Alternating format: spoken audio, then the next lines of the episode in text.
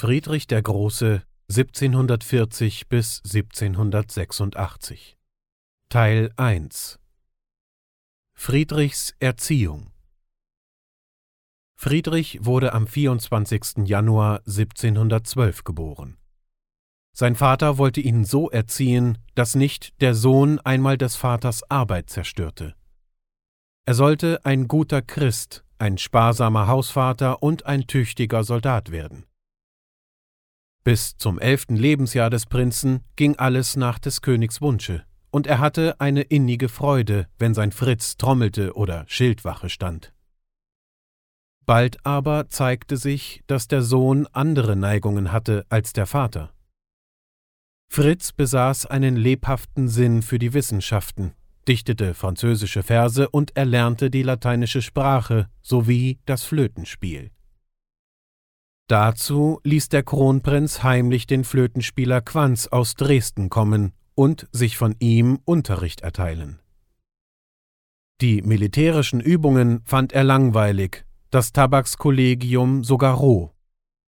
Voll Sorge merkte der König die Veränderung, er nannte seinen Sohn einen lauen Christen und faulen Soldaten und klagte Fritz ist ein Querpfeifer und Poet, er wird mir die ganze Arbeit verderben. Aber die herben Worte fruchteten nichts. Als dem Könige vollends gemeldet wurde, dass sein Sohn einen lockeren Lebenswandel führe und Schulden machte, entlud sich sein Zorn in schimpflichen Misshandlungen des schon achtzehnjährigen Prinzen. Er warf ihm Mangel an Ehrgefühl vor und sagte häufig Hätte mein Vater mich so behandelt wie ich dich, ich wäre längst davongelaufen. Friedrichs Fluchtversuch Da beschloss Friedrich, heimlich zu entfliehen, und zwei seiner Freunde, Keit und Katte, sollten ihm dabei behilflich sein. Im Sommer 1730 machte der König eine Reise nach Süddeutschland. Der Kronprinz begleitete ihn und vom Rheine aus wollte er die Flucht ausführen. Aber ein aufgefangener Brief an den Leutnant Katte hatte den Plan verraten und Friedrich wurde ergriffen. Des Königs Zorn kannte keine Grenzen. Bei dem ersten Verhöre in Wesel drohte er, seinen Sohn mit dem Degen zu durchbohren. Der General von Mosel aber warf sich dazwischen und sagte Durchbohren Sie mich, aber schonen Sie Ihres Sohnes. Der König stieß Fritz als einen Fahnenflüchtigen, der den Tod verdient habe, aus dem Heere und wollte ihn von der Thronfolge ausschließen.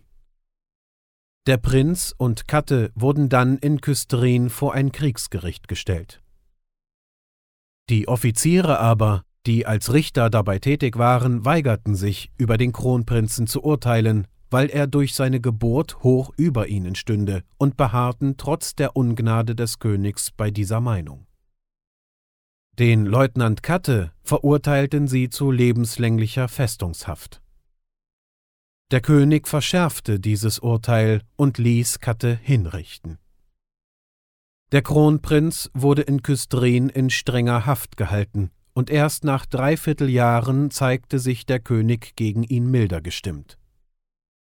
Friedrich musste aber in Küstrin bleiben und an der Regierungsbehörde der Kriegs- und Domänenkammer fleißig arbeiten, damit er die Verwaltung des Landes genau kennenlernte. Der sehr tüchtige Vorsteher der Kammer wies ihn darauf hin, von welcher Wichtigkeit der Besitz des fruchtbaren und gewerbfleißigen Schlesiens sowie die ungehinderte Schifffahrt auf der Oder für Brandenburg und Pommern sein würde. Auch sollte Friedrich sich hier um den Landbau und die Viehzucht bekümmern, um kennenzulernen, wie schwer es dem Bauer falle, so viel Groschen zu erarbeiten, als zu einem Taler gehören.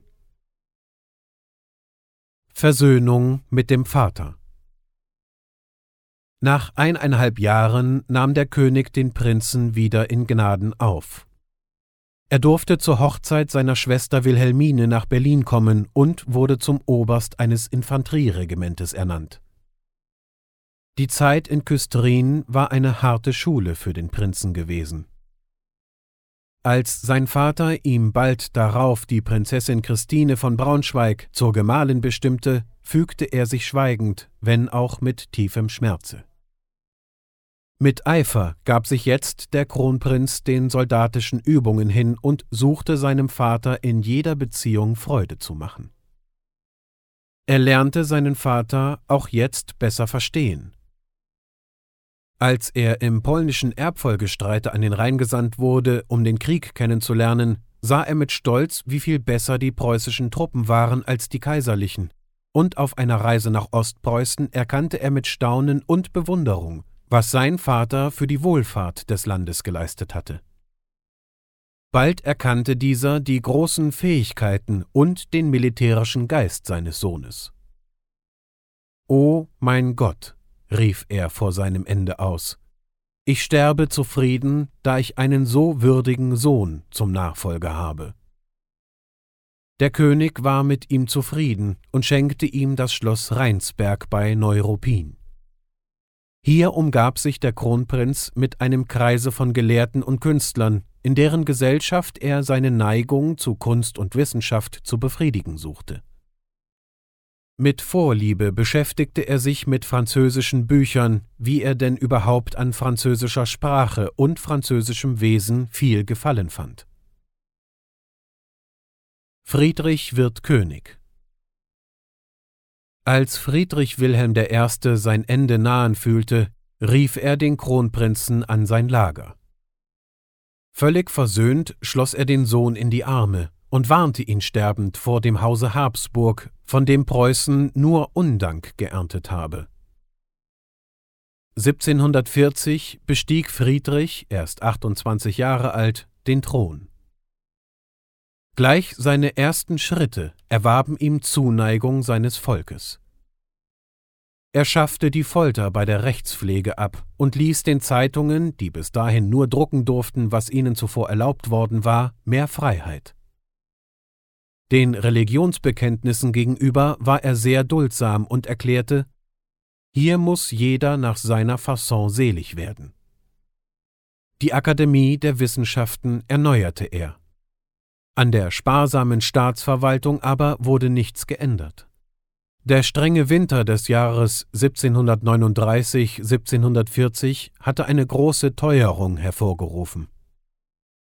Um der Not abzuhelfen, ließ Friedrich die Vorratshäuser öffnen und das Korn zu billigen Preisen an die Armen verkaufen. Gleich seinem Vater wollte Friedrich alles selbst beaufsichtigen, sein eigener Minister sein, die Potsdamer Riesengarde löste er zwar auf, errichtete jedoch für das Geld, das sie gekostet hatte, neue Regimenter, so dass das Heer auf 90.000 Mann anwuchs. Unermüdlich war der König für sein Volk tätig. Sein Grundsatz war Ich bin des Staates erster Diener. Maria Theresia Nach dem Tode Karls VI des letzten Habsburgers trat seine Tochter Maria Theresia die Herrschaft über die österreichischen Erblande an. Sie verheiratete sich mit Franz von Lothringen und wollte die Wahl ihres Gemahls zum Kaiser durchsetzen. Der Kurfürst von Bayern, der mit den Habsburgern verwandt war, erkannte aber die weibliche Erbfolge nicht an und erhob Anspruch auf Land und Kaiserkrone. Da die Versprechungen, die Friedrich Wilhelm I. einst erhalten hatte, nicht erfüllt worden waren, machte Friedrich II. die alten Rechte Preußens auf Schlesien geltend. Nach einem alten Erbvertrage hätte schon der große Kurfürst das Land erben müssen, aber der damalige Kaiser hatte es in Besitz genommen und den Kurfürsten mit dem Schwiebuser Kreise abgefunden. Maria Theresia aber nahm mutig den Kampf um ihr Erbe und die Kaiserkrone auf. Der erste Schlesische Krieg Sofort schrieb Friedrich an Maria Theresia, er sei bereit, ihr gegen alle ihre Feinde beizustehen, wenn sie ihm dafür Schlesien abtreten wolle. Noch ehe jedoch die Antwort eintraf, überschritt dieser schnell entschlossen mit 20.000 Mann die österreichische Grenze, nahm in kurzer Zeit den größten Teil Schlesiens, wo nur geringe kaiserliche Besatzungen standen, in Besitz. Maria Theresia ließ ihm sagen, er solle sofort Schlesien räumen und froh sein, wenn sie ihm den Angriff verzeihe. Im Jahre 1741 kam es zwischen Österreichern und Preußen zu der Schlacht bei Mollwitz. Gleich zu Anfang warf die österreichische Reiterei die preußische völlig über den Haufen. Sodann aber zeigte sich die Überlegenheit des preußischen Fußvolks. Unerschütterlich hielt es den feindlichen Reitern stand, ging hierauf unter dem Oberbefehl des Generals Grafen Schwerin wie eine lebende Mauer in schnurgeraden Linien eng geschlossen auf den Feind los und schlug ihn gänzlich in die Flucht. Im folgenden Jahre besiegte Friedrich die Österreicher nochmals. Da schloss Maria Theresia, die von ihren anderen Feinden hart bedrängt war, mit ihm den Frieden zu Breslau indem sie Schlesien mit der Grafschaft Glatz an Preußen abtrat. Friedrich richtete in der neu erworbenen Provinz sogleich preußische Verwaltung ein, hob Truppen aus und baute Festungen. Außerdem verbesserte er seine Reiterei und sammelte einen Kriegsschatz, denn er wusste wohl, dass Maria Theresia versuchen würde, Schlesien zurückzuerobern. Der Zweite Schlesische Krieg nach dem Frieden von Breslau hatte sich Maria Theresias Lage erheblich gebessert. Der Kurfürst von Bayern, der als Karl VII. deutscher Kaiser geworden war, wurde von ihr aus seinem Lande vertrieben. Dann richtete sie das Augenmerk auf die Wiedererwerbung Schlesiens, der Perle in der Krone des Hauses Österreich, und schloss mit dem Kurfürsten von Sachsen zu diesem Zwecke ein Bündnis. Da zog Friedrich zum zweiten Male das Schwert und rückte in Böhmen ein. Bei Hohenfriedberg 1745 fiel er unvermutet über die vereinigten Österreicher und Sachsen her und erfocht einen herrlichen Sieg. Die preußische Reiterei tat sich hier glänzend hervor. Die Bayreuther Dragoner überritten 18 feindliche Bataillone und eroberten 66 Fahnen. Noch in demselben Jahre schlug Leopold von Anhalt-Dessau die sächsischen Truppen bei Kesseldorf. Bald darauf wurde in Dresden der Friede geschlossen, 1745. Friedrich blieb im Besitz von Schlesien, erkannte aber Maria Theresias Gemahl Franz als Kaiser an. Durch die beiden ersten schlesischen Kriege war Preußens Macht so gestiegen, dass es im Deutschen Reiche ebenbürtig neben Österreich trat. Zugleich war es eine Großmacht geworden, deren Stimme im Rate der Völker Europas gehört werden musste. Den jungen Preußenkönig aber nannte man Friedrich den Großen. Zehn Jahre Friedenszeit In der nun folgenden Friedenszeit war der König eifrig für das Wohl des Landes tätig. Das Heer vermehrte er auf 140.000 Mann und führte zur Ausbildung der Truppen alljährliche große Herbstübungen, Manöver ein. Er sammelte auch einen Kriegsschatz von 14 Millionen Talern. Erholung fand Friedrich in der Beschäftigung mit Kunst und Wissenschaft. In Berlin erbaute er das Opernhaus.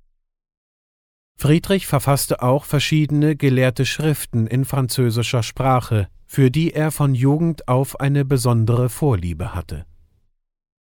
Auf einer Anhöhe bei Potsdam ließ er nach selbst entworfenen Plänen das Lustschloss Sans Souci, ohne Sorge, errichten, wo er den größten Teil des Jahres jeden Tag in strenger geregelter Tätigkeit verbrachte und versammelte dort einen Kreis gelehrter Männer um sich.